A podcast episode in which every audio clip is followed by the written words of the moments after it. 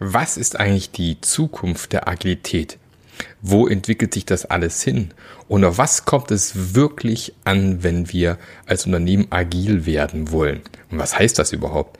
Dazu habe ich heute in unserer Jubiläumssendung der 50. Sendung, geil oder 50 Folgen Passionate Teams mit dem Boris Kloger gesprochen und ich wünsche euch viel Spaß bei diesem spannenden Interview.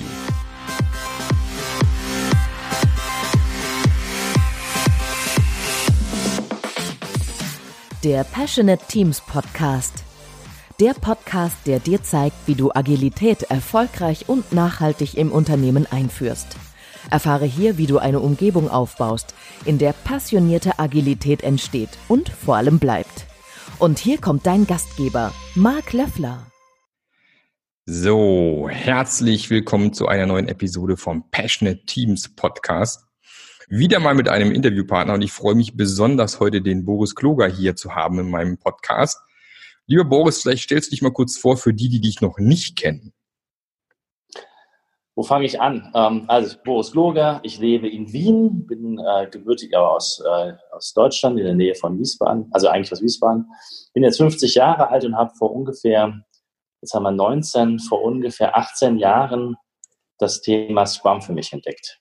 Und daraus ist halt ähm, eine Leidenschaft geworden, eine, eine fast 20-jährige tägliche Beschäftigung mit diesem Thema und habe mehrere Bücher zu dem Thema geschrieben und mittlerweile eine ähm, relativ, also mittlerweile sogar, kann ich sagen, größere Consulting-Agentur, Unternehmen, das sich damit beschäftigt, Firmen in Deutschland und äh, in anderen Dachstaaten agiles ähm, Arbeiten, agile Transformationen, Training, Scrum, Design Thinking und sowas. Vielleicht mal eine erste Eingangsfrage für dich. Boris. Mhm. Wie würdest du denn ein, ein passioniertes, leidenschaftliches Team definieren? Oder woran wird man es erkennen? Sagen wir mal so, ich hatte 2001 das große Glück, mit einem Team zu arbeiten, von dem keiner eine Ahnung hatte, wie es geht. Alle gelernt haben, während sie diese, wir waren ungefähr sechs Monate in einem Raum eingesperrt und wir haben morgens um ich würde sagen, also ich habe um 6 Uhr angefangen zu arbeiten und abends um 12 Uhr wieder aufgehört. Also wir haben rund um die Uhr gearbeitet.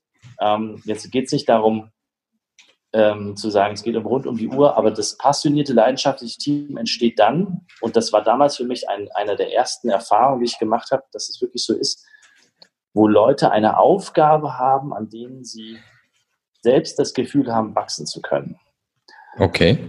Und damals war es noch so, die waren zwar freiwillig in der Firma, aber natürlich sind die damals, das war hier in Wien, nach Wien geflogen worden, weil die Consulting-Organisation, für die ich gearbeitet habe, das eigentlich so wollte. Äh, ich habe anders, ich habe mal Team freiwillig zusammengestellt aus äh, mehr oder weniger Freiberuflern, denen ich gesagt habe, das ist die Aufgabe, da ist die Vision, darum geht's. Es wird wahnsinnig viel Arbeit, habt ihr Lust zu? Ähm, so viel Geld habe ich, dass ich euch ausschütten kann, weil mir habe ich einfach nicht. Überstunden werden nicht bezahlt, weil es einfach nicht da ist, das Geld. Mhm, mhm. Habt ihr Lust darauf? Und die haben sich wirklich reingehängt, ja. Und ähm, also irgendwie hängt es damit zusammen, dass Menschen eine Aufgabe haben, die sie wirklich gemeinsam bewältigen wollen und innerhalb dieses, dieses, dieses Rahmens entsteht dann so etwas wie eine Zusammenarbeit.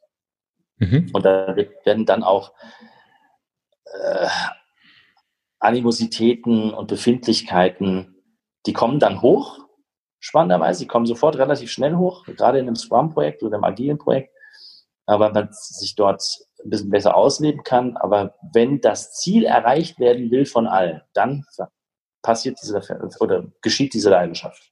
Mhm. In dem Fall war das Ziel wahrscheinlich auch sehr attraktiv, oder?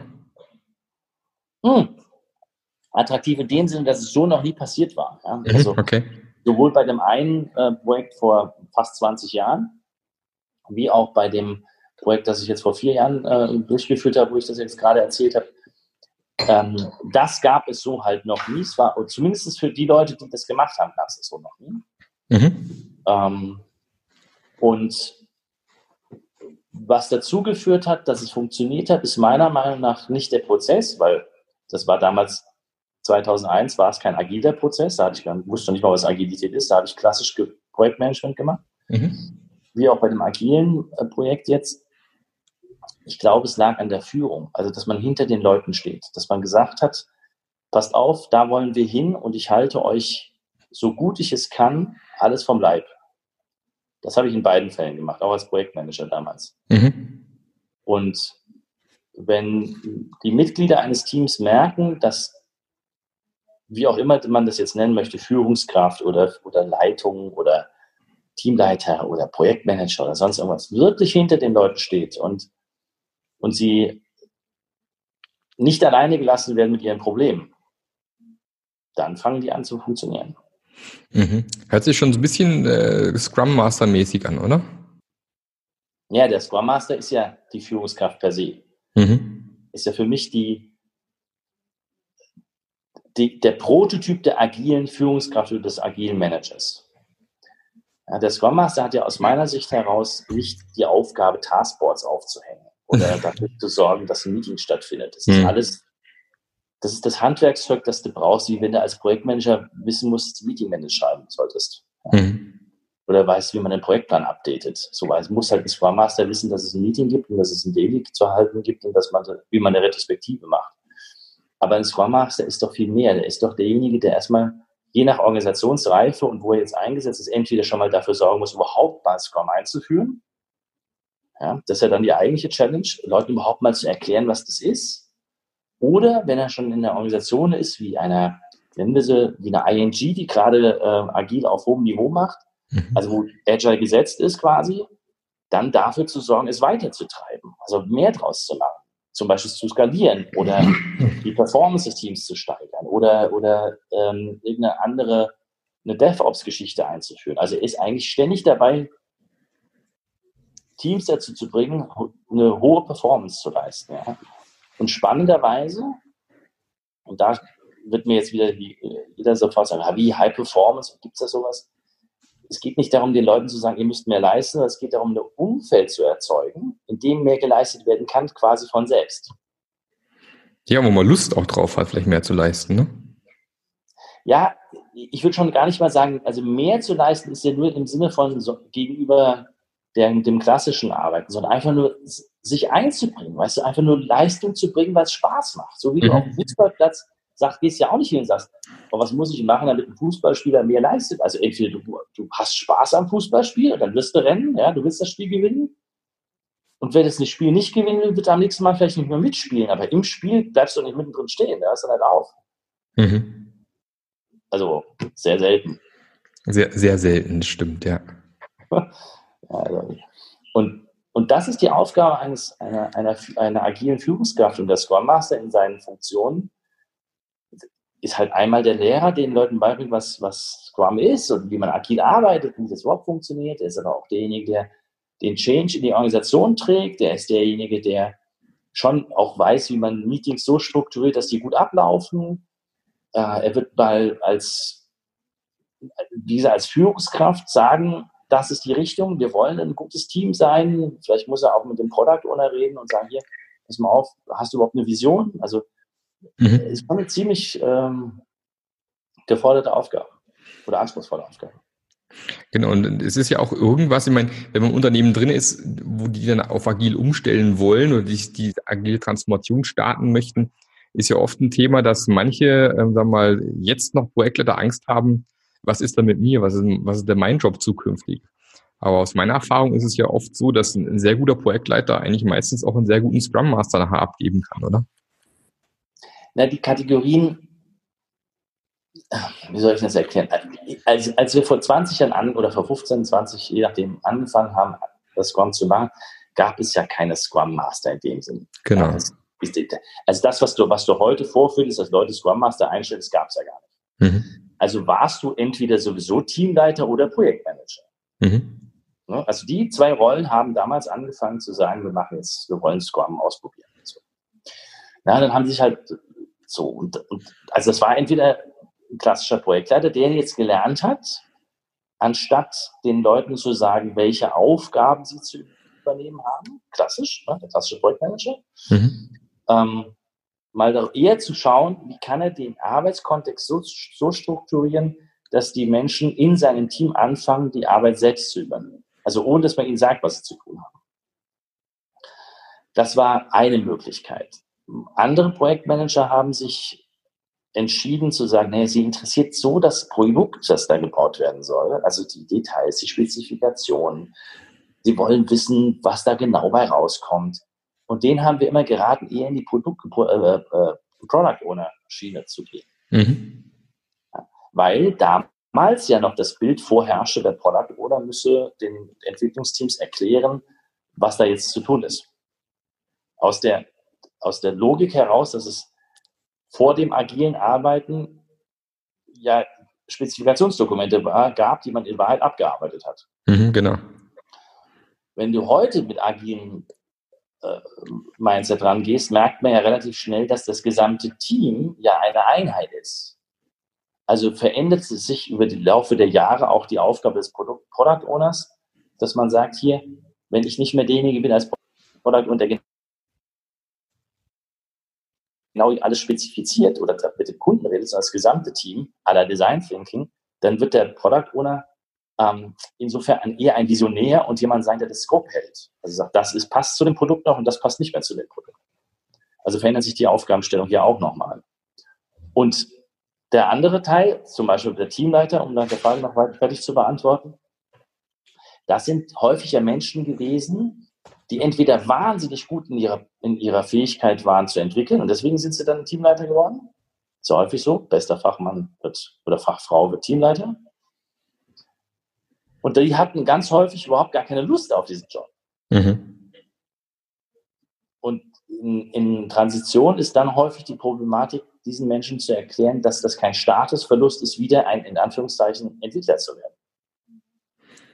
Richtig. Das haben ja viele Unternehmen mittlerweile verstanden, dass, dass sie eben auch so Karrierepfade mittlerweile auftun, wo man auch als Entwickler eine Fachkarriere machen kann und eben nicht zwingend, sagen wir mal, den, den Führungskarrierepfad einschlagen muss, um irgendwie Karriere zu machen. Ne? Ja, leider haben die Organisationen noch nicht verstanden, dass es trotzdem so ist, dass die Macht über die Leitungsfunktion marschiert. Genau. Und das Geld wird immer noch über die Leitungsfunktion ausgegeben. Leider. Also außer vielleicht in Firmen wie Google, das weiß ich gar nicht, aber da gibt es halt offensichtlich Menschen, die sind so hoch spezialisiert, verdienen mehr als das Management. Mhm. Das wäre dann die nächste logische Konsequenz. Und deswegen funktioniert in Deutschland das mit der Fachkarriere ja auch nicht gescheit. Leider, ja. Das ist halt, und das, und das ist, glaube ich, auch eins der Themen, die uns immer noch im Weg stehen, was, was, wenn es um Thema Agilität geht, oder? Es gibt ja, also es gibt zwei, also es, es gibt viele Themen, die, die in der klassischen Organisation Agilität im Weg stehen, aber es gibt meiner Meinung nach zwei Themen. Und das eine ist das Gehalt und das zweite mhm. ist die Macht oder beziehungsweise Status. Mhm. Und solange ähm, das Management im Schnitt mehr Ressourcen eines Unternehmens ausgibt für sich selber als für den Rest der Mitarbeiter, ist es immer schwierig. Ja, das schönste Beispiel ist jetzt äh, kommt jetzt gerade aus der, ähm, aus, der, aus, dem, äh, aus dem Bildungswesen innerhalb von Organisationen, also ganz normale Mitarbeiterentwicklung. Mhm. Und da gibt es Zahlen, dass 75 Prozent der gesamten Ausbildungskosten gehen in dieses Management. Also Führungskräfteentwicklung kostet 75 Prozent aller Ausgaben in Organisationen ähm, der Weiterbildung. Mhm, spannend, ja. Verrückt, oder? Das heißt, ja, aber, eigentlich ist, aber eigentlich ist logisch, dass sich die Leute, die die Macht haben, selber ähm, bereichern. Ja, die, die, genau, die schönsten, besten Trainings machen ins Kloster zwei Tage, um sonst ja? was zu machen. So. Also, ja. das, war in, das war in den 90ern so. Da habe ich schon Seminare erlebt, da sind das Menschen mit so einem Golfplatz und in irgendwelche mhm. Ressorts gefahren und die Mitarbeiter hat man gesagt, wenn es Glück haben, darfst du einen Tag Zeit abknapsen, in irgendeinem fensterlosen Meetingraum zu arbeiten. Genau. So zwei Tage Ausbildung im Jahr, mehr ist nicht drin. Genau. So typischerweise. Und das zeigt halt die Machtverhältnisse. Und Agilität hm. ist ja unter anderem auch ein Aspekt gewesen, ähm, obwohl es viele, glaube ich, anders sehen, aber ich schon. Ich, für mich ist Agilität ein, ein, ganz großes Thema, die Machtverhältnisse in einem Unternehmen umzudrehen. Mhm. Und zwar in, in der Richtung, dass die Machtverhältnisse in der klar werden. Weil wenn du dir das überlegst, wenn ich und in der Softwareentwicklung kann man das, konnte man das gut sehen und ich glaube, dass das heutzutage in den anderen wissensbasierten Berufen auch immer klarer wird. Der, der das Wissen hat, entscheidet am Ende des Tages, wie das, wie das Produkt ist. Egal, ob er das jetzt zugibt oder nicht. Das heißt, das Management, das möglicherweise nicht weiß, wie das, wie das Produkt zu entwickeln ist, kann gar nicht entscheiden, wie das Produkt wird, sondern es machen immer die Entwickler. Genau. Und jetzt hast du, jetzt hast du natürlich ein, ein, ein, Problem. Die einen fordern was an, was die anderen liefern können und liefern können, können wirklich entscheiden, wie es wird. Und deswegen entsteht Kontrolle von denjenigen gegenüber denen, die es liefern. Das Management muss also diejenigen kontrollieren und Macht ausüben, weil sie es selber nicht liefern können. Also in Wirklichkeit ist schon immer ein ewiger Machtkampf am Laufen zwischen den Leuten, die entwickeln können und denen, die es managen. Und wenn du jetzt in der agilen Welt einfach sagst, ich löse diesen, dieses Machtproblem dadurch auf, dass die Leute die Entscheidungen treffen können, die sowieso die Arbeit machen, ist das Thema ja eigentlich weg. Mhm. Ja, das war natürlich auch das Thema damals von, von unserem geliebten Taylor, der gesagt hat, okay, wir haben das Problem, dass die in der Produktion genau wissen, wie das Produkt gebaut wird. Das heißt, wir müssen dieses Wissen in die Führung reinholen und dann den, die Arbeit so kleinstückeln, dass keiner mehr von den Mitarbeitern weiß, wie das Produkt zusammengebastelt wird dass wir dieses Wissen und die Macht quasi wieder in die Führungsebene reinbekommen. Ne? Ähm, jetzt hast du Taylor so interpretiert, wie ich ihn nie interpretiert hätte. Aber das Resultat ist natürlich, ist natürlich das, genau das gewesen. Taylor war, war in Wirklichkeit ein, ein Visionär, der wollte den Arbeiter davon entlasten, denken zu müssen. Ja also es war, es war, war sozial, ähm, sozial ähm, philosophisch gedacht. Der, der, wollte tatsächlich auch dafür sorgen, dass die Menschen den Tag darüber was anderes nachdenken können. Was mhm. er nicht wusste, dass das nicht geht. Aber, ähm, und, aber, aber im Grunde läuft es darauf hinaus. Man hat, man hat in der, in der industriellen Revolution ja den Arbeiter oder den Menschen als einen Arbeitsausführenden gesehen. Als Ressource. Ja, aber in Wirklichkeit als ein Stück einer Maschine. Mhm, genau. Und wenn du ein Stück einer Maschine bist, ähm, dann, dann, dann brauchst du, dann musst du auch die gesamten Arbeitsprozesse so optimieren, auch die menschlichen, dass du einfach wie eine Maschine funktionierst. Und da brauchst du keine Kreativität, da brauchst du nur abarbeiten. Mhm. Und das funktioniert ja so lange gut, wie der Prozess statisch ist. Im Sinne von, er ist immer gleich.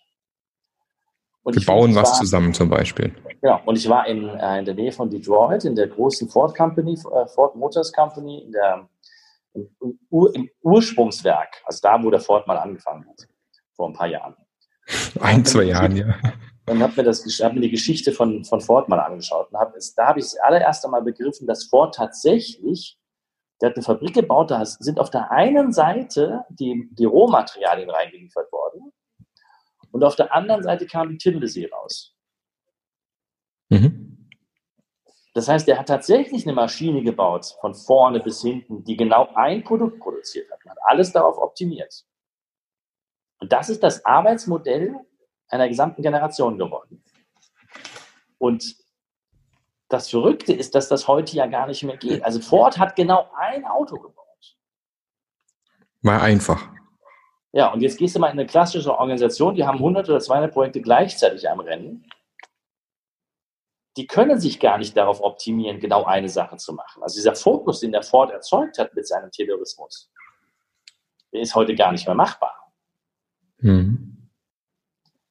Und mit diesem Komplexitätsgrad in einer Organisation umzugehen, mit einem Modell, das dafür geschaffen ist, eine, eine, eine hoch strukturierte, immer gleichbleibende Tätigkeit zu, äh, abzuarbeiten, das, das, funktioniert halt nicht. Das, und deswegen gibt es Agilität. Und deswegen hat es den Siegeszug des, des, des Agilen, der erste agilen Softwareentwicklung, ist des agilen Managements gegeben. Mhm.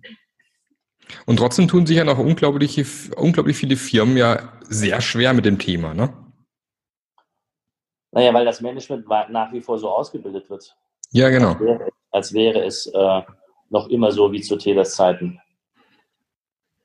Das ist auf jeden Fall eins der, der Elemente, die Fall dort im Weg stehen. Das ist definitiv so, ja. Also, das ist die eine Geschichte. Und die zweite Geschichte ist, ähm, ähm, dass die,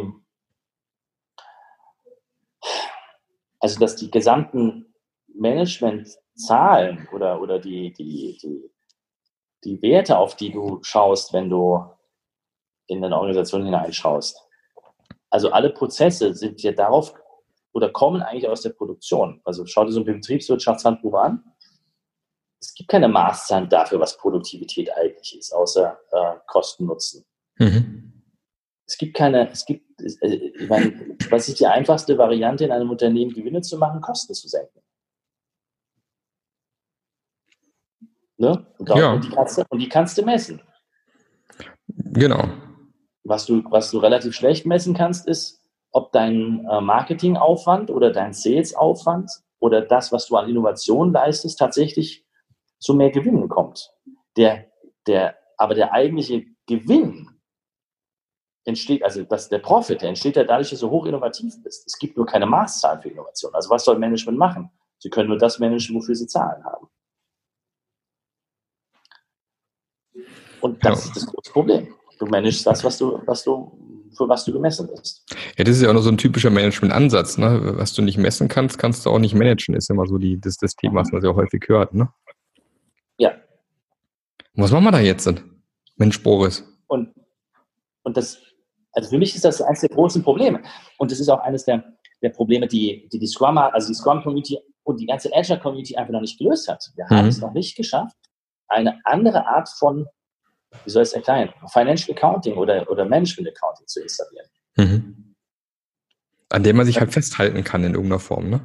Genau. Also woher weißt du denn, dass ein Scrum-Team produktiver ist als ein klassisches Team? Ich meine, mhm. das ist offensichtlich. Das, ich meine, man sieht es sofort. Man merkt es auch sofort. Ähm, aber das ist, ah, wie soll ich das erklären? Also es, du kannst, also es gibt ganz, ganz wenige Firmen, die dann tatsächlich messen können, dass die jetzt produktiver sind als vorher, weil vorher haben sie schon sowieso nicht gemessen. Aber es, und, und da, da ist, es ist noch keiner Agile-Gruppe gelungen, ein, ein, ein Handwerkszeug zu entwickeln, wo man das mit messen könnte. Okay. Das ist natürlich noch ein, ein, ein, Thema, wo man natürlich noch investieren sollte. Man merkt man ja auch gerade aktuell, man hat, glaube ich, im Agilen sehr, sehr lange bewegt man sich auf Teamlevel, sage ich jetzt mal. Also Teamlevel, da glaubt man so, hat man mittlerweile ganz gut im Griff, aber ich glaube, die ganzen anderen Ebenen, ein, ein äh, Klaus Leopold wird von Flight Levels sprechen vielleicht, äh, da gibt es auf einigen Levels noch viel Arbeit zu tun, glaube ich. Ne? Ähm, das, das, ja, aber das liegt an einem anderen Problem. Also der Klaus versucht, und ich, ich respektiere ihn wirklich für das, was er da probiert, aber er versucht das Problem mit ähm, so ähnlich auch wie es der, wie es der Henrik, äh, nicht der Henrik, der, wie heißt der Management 3.0, der, ähm, der Jürgen Apollo? Ja, der Apollo. Mhm. Die versuchen es immer noch mit Methoden zu lösen, die schon uralt sind. Okay. Also die Flight Levels sind ja jetzt keine hochgradige Innovation. Nö. Ja, und und das kommt aus dem Kanban und das kann man wunderschön benutzen, um es, es als Management-Tool einzusetzen. Aber die, die, das, das Denken, das hinter all diesen Bestrebungen immer noch ist, auch egal ob vom Jürgen, weil der Jürgen anfängt, äh, mit seinem anderen Ansatz ein bisschen was drüber, nach, alles, drüber nachzudenken, ist ja immer noch, ich manage eine Organisation von oben. Mhm. Also egal, ob ich das jetzt Flight nenne oder Safe, nenne ich das irgendwie Features da oben und die dann runtergebrochen werden über irgendwelche kann äh, später im Release-Train landen, ist ja immer noch die Überlegung, eine Organisation wird von oben strategisch gemanagt. Und im, und im, im, im, im Kern entscheidet irgendeine CEO-Gruppe und CXO-Gruppe, was da jetzt zu tun ist. Und aus meiner Sicht heraus ist das ist der Versuch, das jetzt wieder mit agilen Methoden endlich machen, zu, machen zu können, ist, ist ein hehres Ziel, aber eigentlich, wenn, man genau, wenn ich genau hinschaue, ich behaupte nicht, dass ich recht habe, ich sage nur, dass es meine Beobachtung ist, mhm. dann sind heutige Organisationen cha komplett chaotisch. Die sind heute schon komplett chaotisch. Es existiert die Illusion, dass eine Firmenleitung wüsste, was im Unternehmen passiert. Aber du kannst mir nicht erzählen, dass ein Zetsche oder ein Zielke oder ein, ein, ein ähm, äh, wie sie auch alle anderen heißen in den, in den großen Leben, dass die wissen, was kommt, was in ihrer Bank oder in ihrem Automobilkonzern funktioniert. Oder die Quant, Quants wissen, was bei der BMW funktioniert. Das glaube ich einfach nicht. Mhm.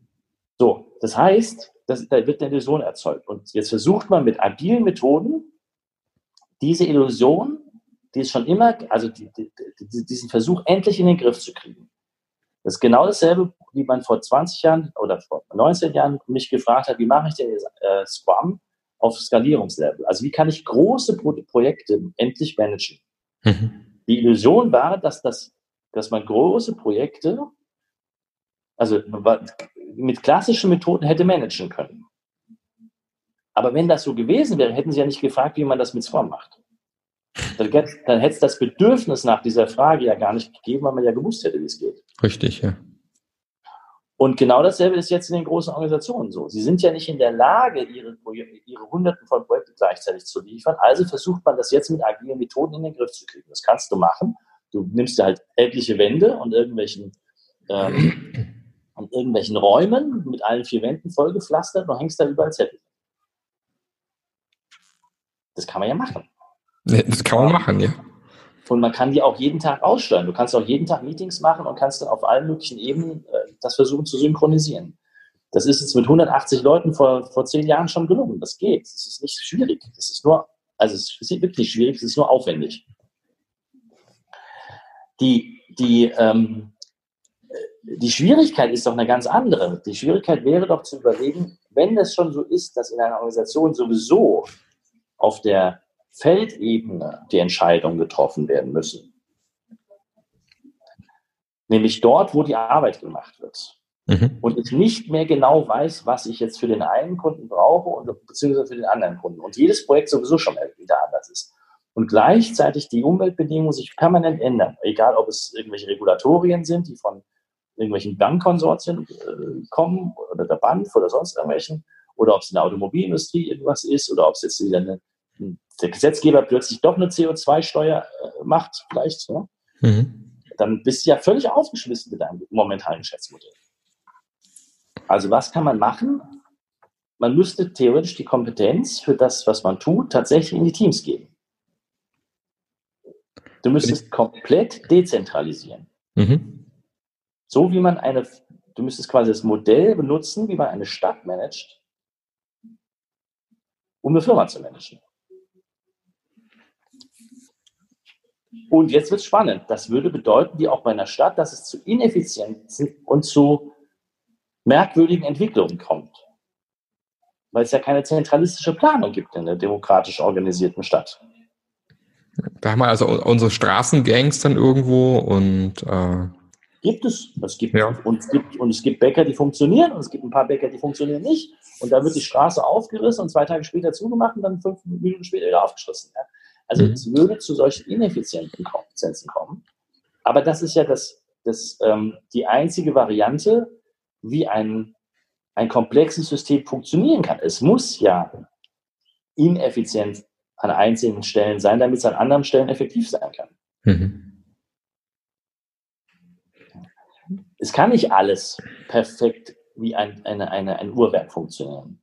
Die Natur macht uns das ja auch vor. Die Natur geht ja nicht hin und sagt, ich plane jetzt genau 5 Millionen Obstbäume auf einer Streuobstwiese mit so und so viel tausend Äpfel, sondern sie sagt eigentlich jedem Baum, produziere so viel, wie du kannst. Richtig. Ja, dann gibt es, also ich weiß nicht, wie viele Samen von einem Apfelbaum aufgehen. Da sind die Bienen hier verantwortlich. Ja, genau. Ja. Also das heißt, man müsste also einen, man müsste also einen komplett dezentralisierten Ansatz irgendwie versuchen anzugehen. Ja, das ist der agile Ansatz. Du hast deine selbstorganisierten Teams, die alle durch die Vision eines Organisations ausgesteuert sind und wissen grundsätzlich, worum es geht. Und dann haben sie ihre Spezialaufgaben. Also du hast nicht ein, dass ein Team alles macht, sondern ein Team sagt, in einer großen Organisation, wie bei der Körper, äh, gibt es ja auch verschiedene Zellen. Mhm. Die einen wissen halt, wir sind dafür zuständig, UX zu machen und die anderen wissen, dass wir die Server zu pflegen haben. Die nächsten wissen, wir sind für die Hardware zuständig. Ähm, und dann gibt es halt auch mal das Problem, dass man, keine Ahnung, eine Hardware irgendwo hinstellt, wo eigentlich hätte eine sein sollen, aber das sind doch nicht. Ist nicht, ist nicht effizient. Aber wenn, die, wenn das System an sich effektiver arbeitet, also mehr, mehr Profit erzeugt, ist es ja egal, ob ich an einer anderen Stelle ineffizient war. Genau, das Gesamtsystem, das Gesamtergebnis muss ja wieder passen. Ja. Genau. Hast du das schon so, so gesehen, dass es so funktioniert hat in größeren Unternehmen? Ich habe ähm, mit dem CEO von der ING gesprochen. Mhm. Und ich glaube, man, äh, ich verrate nicht äh, zu viel, ohne mit, jetzt immer, sondern ich hatte einfach ein Meeting mit ihm und habe ihn mal gefragt, wie, ähm, wie die, die CEOs dieser Welt das jetzt eigentlich machen da mit Agil. Und er kommt dann und sagt, dass man ähm, natürlich schon wissen muss, dass man digital werden will und dass man agil sein will. Ich meine, das ist bekannt, das will die ING. Ähm, und man steuert halt einfach seine Teams anders aus. Du gehst halt, kannst gar nicht mehr vorgeben, ähm, was die ganz genau zu tun haben, sondern du musst halt sagen, das ist die Zielrichtung, kümmert euch. Mhm. Und genau das ist ja das, wie ich das als kleine Organisation mit meiner eigenen Mannschaft auch mache. Ist das effizient? Nee. Das meiste, was wir Lehrläufe im eigenen Unternehmen haben. Ah, und ich glaube, dass das die große, der große Unterschied im, im Denken ist. Also in, in dieser agilen Haltung zu sagen, ich bin halt ein Manager, der darauf schaut, dass, dass, dass die Gesamtperformance der Organisation funktioniert. Und ich lebe damit, dass es nicht überall effektiv ist, äh, äh, äh effizient ist. Mhm. Das heißt, ich gebe quasi schon in irgendeiner Form vor, für was und sind dann, wir als Unternehmen also da, oder? Nicht, ja. ja, und sag, genau, also du weißt, warum du, warum du in diesen Laden reingehst. Bei der Bank, bist keine Ahnung, vielleicht bist Kredit, äh, Sachbearbeiter, dann wirst du jetzt nicht anfangen, dich um Risiko zu kümmern oder sowas. Ja. Oder, oder, oder, um Zahlungsverkehr. Du machst ja Kredit. Und äh, bei, einem, bei einem Automobilkonzern, wenn du, wenn du der Techniker bist, der den nächsten äh, E-Motor bauen will, dann wirst du jetzt nicht anfangen, dich um die Buchhaltung zu kümmern. Mhm. Das heißt, weißt du, warum du da hingegangen bist. Ja. Aber der Grund ist doch, ich muss doch ähm, eine, eine grundsätzliche Aufgabe bekommen. Und dafür ist dann schon die, die, die, ähm, die Führung und die Struktur, die strukturschaffenden Elemente, ich nenne es jetzt mal strukturschaffende Elemente, ja. Mhm. Weil die können, die kann ja auch entstehen dadurch, dass man sagt, ich habe jetzt nicht eine klassische Führungsstruktur, sondern eine, ein System erzeugt ähm, mit Hilfe von moderneren Ansätzen als der klassischen Idee Struktur. Das könnte so, Soziokratie sein. Du könntest hingehen, könntest sagen, wir erzeugen Kreise. Also es gibt eine Vorschrift, dass wir Kreise erzeugen, dass es ein Double Bind gibt und dass ähm, alles im Konsent entschieden werden muss. So, ist ja schon fertig. Ja. Das ist jetzt das Problem mit der, mit der Soziokratie ist halt meiner Meinung nach, dass sie so weich ist wie damals Scrum. Es sagt dir nicht viel darüber aus, wie das jetzt genau geht. Es ist kein Rezept. Genau. Und wenn du da ein Rezept draus machen willst, dann musst du Holacracy machen. Ja. Das schneidet aber wieder ein. Genau, was dann wieder mit den diversen Nachteilen daherkommt, das stimmt, ja. Aber das ist ja genau, glaube ich, auch eins der Probleme und Themen, die wir, die wir immer wieder sehen, glaube ich, auch wenn wir unterwegs sind, beratend. Die Leute versuchen nach einem Rezept. Die wollen ja ein Rezept haben, ne? Das ist ja das, was jeder haben will. Jeder will so ein Rezept haben, was ich äh, Spotify-Modell kopieren oder mhm. boah, geil, Management 3.0, da gibt's dieses tolle, den tollen Marty und der beschreibt diese acht Elemente und dann muss ich nur gucken, dass es irgendwie funktioniert. Also alle suchen nach diesem Rezept irgendwo. Und im Prinzip, was wir eigentlich sagen, ist, ne, das Rezept in der Form gibt's für dich nicht, sondern das musst du für dich selber rausfinden, was in deinem Kontext das Richtige ist. Ne? Genau, und das ist aber die Überforderung. Mhm. Weil ähm, wenn, du es, wenn du jetzt bei, bei Rezepten sind, wenn du jetzt kochen lernst und ich würde dir als Drei-Sterne-Koch, Haubenkoch, sonst was, hast du eine, eine Truppe von, keine Ahnung, 15-jährigen Kochschülern und denen sagst du jetzt, das sind die Prinzipien, nach denen man drei Haubenküche aufbaut. Jetzt lasse ich euch mal in Ruhe. Und was machen die jetzt? Die haben keine Ahnung, die wissen ja nicht mal, wie das Spiegelei gekocht wird. Richtig.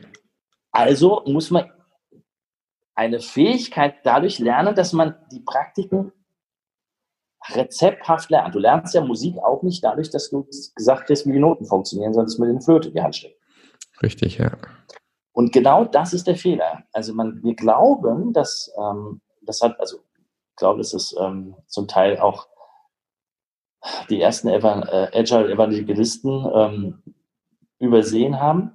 Wir glauben, dass, oder ich glaube, dass die meisten die, die Selbstorganisation und Agilität einführen, damit konfrontiert sind, zu vermuten, dass die Menschen wissen, wie man das jetzt tut, was von ihnen verlangt wird. Mhm. Also sich selbst zu organisieren, die Arbeit anders zu strukturieren und, und, und.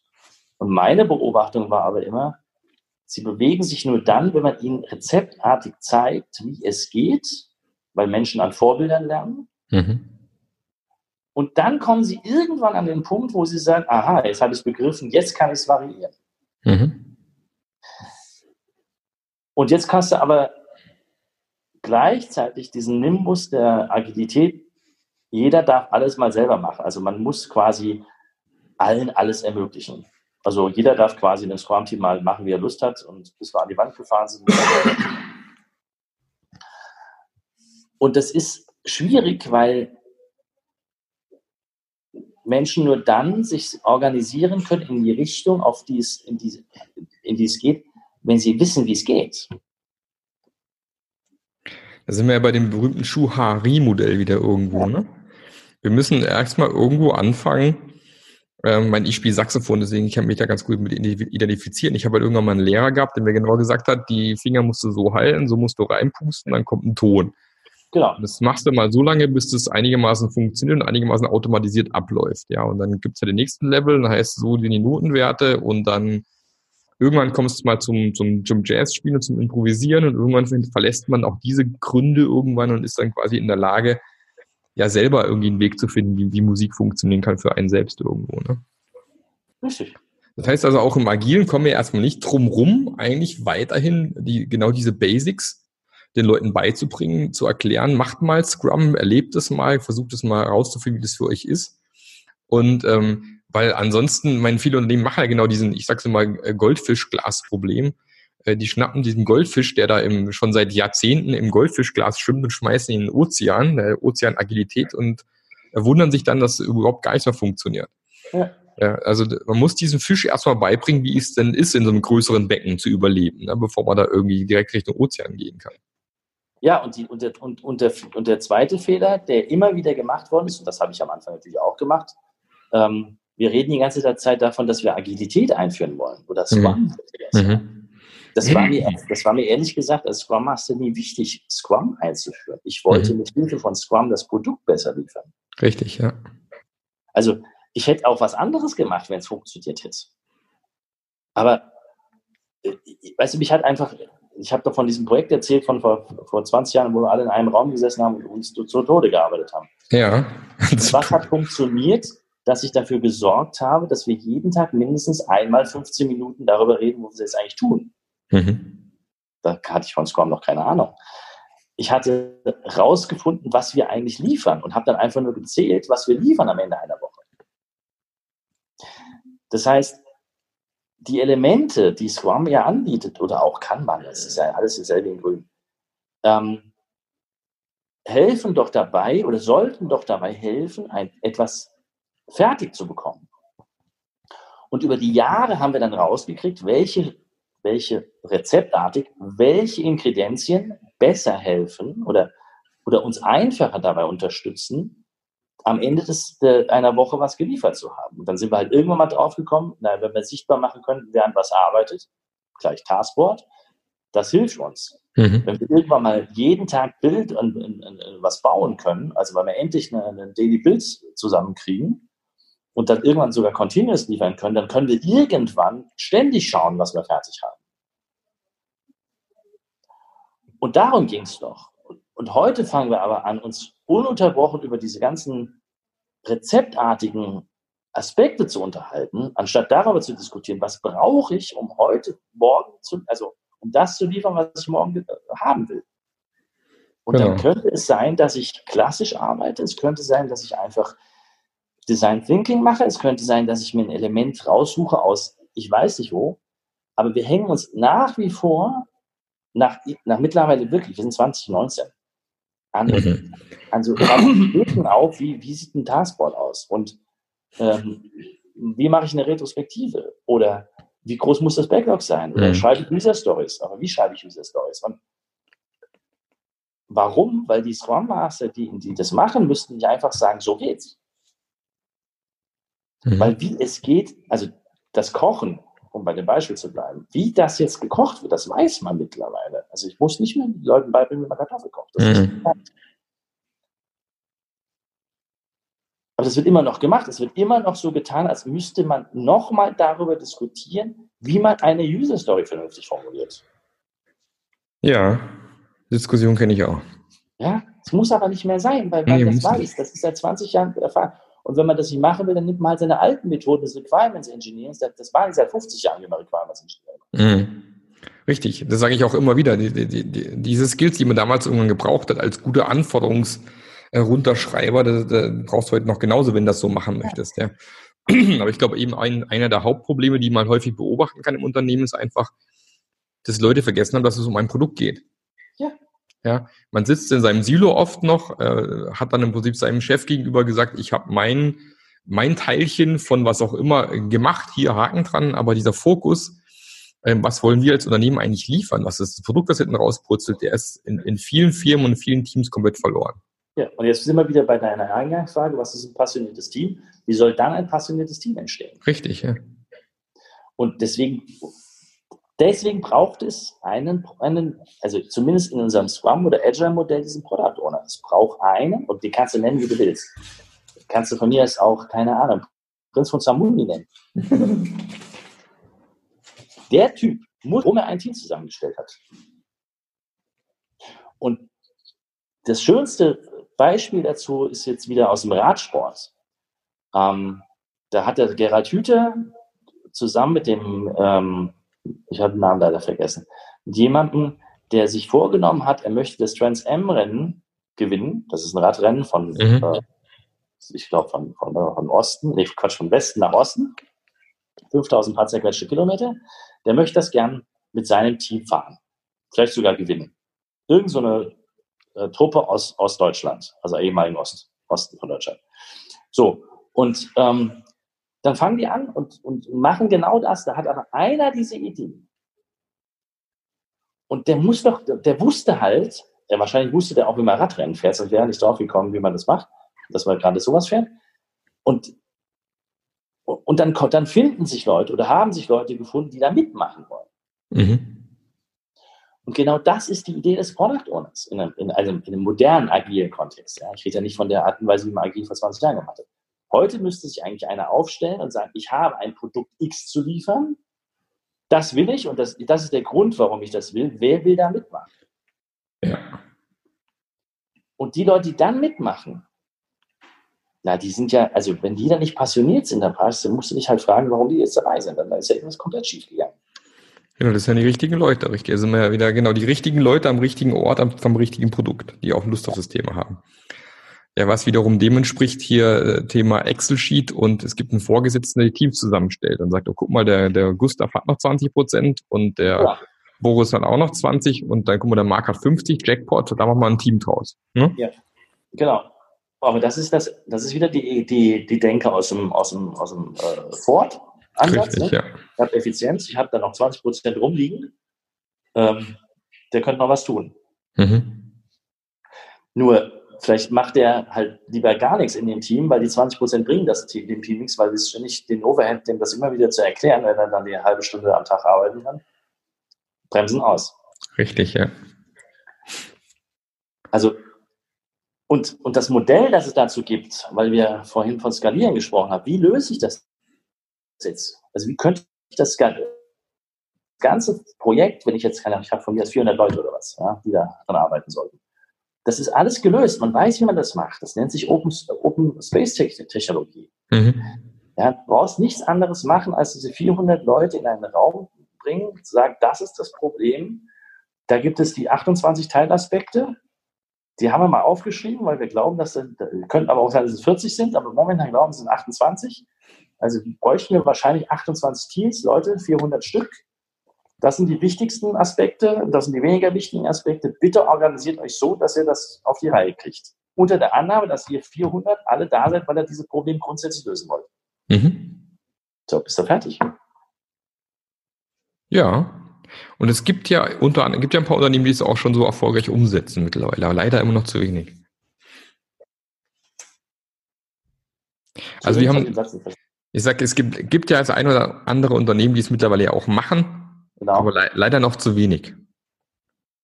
Ja, weil, weil, weil klar, weil, weil ich meine, das, das, das löst ja alle, ich meine, das ist ja schon fast so einfach. Ja, ich mag.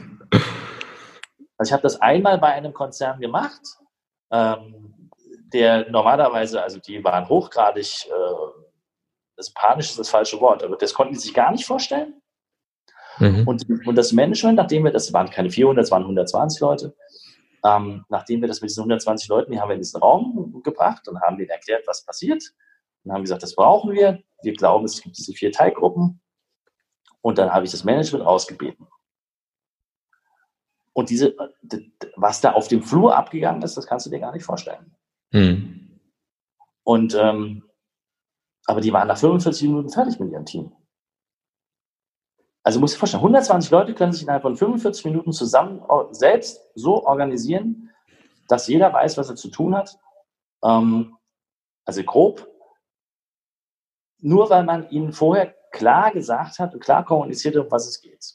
Mhm. Das ist nicht so komplex. Also ich meine, das ist weniger Overhead, als wenn ich jetzt die Leute sich, das Management sich mehrere Wochen zusammenschrauben lasse und die Teams strukturieren. Ja, das stimmt. Jetzt sind wir schon relativ weit mit unserem Interview fortgeschritten. Von der Zeit meine ich äh, weit fortgeschritten. Ähm, noch eine Abschlussfrage an dich, Boris. Wenn du jetzt jemand, der sagt, ich möchte mich gerne auf diesen agilen Weg machen, ich möchte gerne da irgendwo langsam mal anfangen, in so eine Richtung zu denken. Was wäre so eine Sache, wo du so einem, so jemand mitgeben möchtest? Kommt drauf an, auf, ähm, auf welcher Ebene. Also wenn du das, wenn du sagst, ich bin der, ich bin ein Teammensch, also nur auf, also auf meiner Teamebene und wir machen noch nicht agil, ich möchte es gerne ausprobieren, mhm. dann würde ich dem empfehlen, Dailies einzuführen. Mehr mhm. nicht. Und wenn er Lust hat, kann er noch ähm, ein Taskboard dann daraus bauen. Und der dritte, zweite, dritte Schritt wäre dann eine Retrospektive einzuführen. Mhm. Und da schaut man mal, was bei passiert. Ähm, wenn du das als Chef einer Abteilung machst, dann würde ich erstmal selber eine von diesen berühmten Touren machen, die man mittlerweile kaufen kann. Ja, stimmt. Und würde mir mal anschauen, was es überhaupt gibt. Also ich würde mal versuchen herauszufinden, ähm, äh, was ist das überhaupt, dieses Agile, ja? Mal auf eine Konferenz fahren, um zu verstehen, dass dieses Bild, dieses, diese, ähm, diese Agilität was viel, viel Größeres ist, als einfach nur, dass Teams irgendwie anders zusammenarbeiten. Und, und dann ist der nächste entscheidende Schritt, eigene Erfahrungen zu sammeln. Also relativ schnell ein Team aufbauen, das mal was ausprobiert. Und die werden scheitern, natürlich. Das macht ja nichts. Kann man ja auch heutzutage da Unterstützung kaufen. Das geht ja. Ja, genau. Und weil nur dann, wenn man selber es lernt, äh, du hast ja vorhin das Saxophonspiel kurz erwähnt. Ich meine, du hast jahrelang wie ich äh, davon träumen, Saxophon zu spielen, oder nimmst das Ding in die Hand und machst es. Mhm. So musst du es mit der Agilität auch machen. Du musst irgendwie ein Team aufsetzen und musst sagen, ich habe da jetzt mein, mein, mein Guinea-Pig-Team, die probieren das jetzt mal. Mhm, genau. Ja. Und wenn du auf CEO-Ebene bist, naja, dann würde ich versuchen, mal selber ähm, für, und ich habe vielleicht sogar schon agile Teams, könnte ja sein, mal selbst versuchen, in einem dieser Teams mitzuarbeiten für eine Woche oder zwei. Um mal rauszufinden, wie sich das eigentlich anfühlt. Das kann man leider nicht machen, inkognito, nicht? Weil die meisten Leute wissen, wie ihr CEO äh, aussieht. Ja. Aber das würde ich machen und würde dann mit meinem Management-Team ähm, genau das Gleiche machen, wie, wie von einem agilen Team, ich von einem Team erwarte. Und da gibt es ein wunderschönes Buch, ähm, das heißt ähm, The Ford Motor Company, also das, ähm, äh, das war der Turnaround, wo der Al Melali die gesamte Ford Motor Company 2004 auch von einem schlingenden Kurs auf, auf Erfolgskurs gebracht hat. Das Buch ist wirklich der Hammer. An Amer so, es heißt An American Icon, äh, die Story von der Ford Motor Company. Mhm. Und ähm, in dem Buch wird nicht Scrum oder Agile beschrieben. Aber wenn man das mit einer Scrum oder Agile Brille liest, dann sieht man ganz genau, was der da gemacht hat. Spannender Buchtipp noch zum Schluss. Vielen Dank, Boris. Es war ein super spannendes Gespräch. Ähm, ich glaube, da könnte man noch locker noch zwei Stunden weitersprechen. Sollte man vielleicht auch mal machen. Vielleicht machen wir noch eine zweite Folge mit dir. Wäre bestimmt super, ja. super, super spannend. Ähm, ich danke dir für die Zeit heute und ähm, wünsche eine, eine fantastische Woche. Danke. Und ähm, ich hoffe, wir sehen uns mal demnächst auf irgendeiner Konferenz und wünsche noch viel Spaß bei deinem weiteren Weg. Vielen Dank. Dir auch eine schöne Woche. Bis dann. Bis dann. Ciao. Ciao. Der Podcast hat dir gefallen? Dann sorge auch du für eine agilere Welt und unterstütze diesen Podcast mit deiner 5-Sterne-Bewertung auf iTunes. Und für mehr Informationen besuche www.marklöffler.eu. Bis zum nächsten Mal.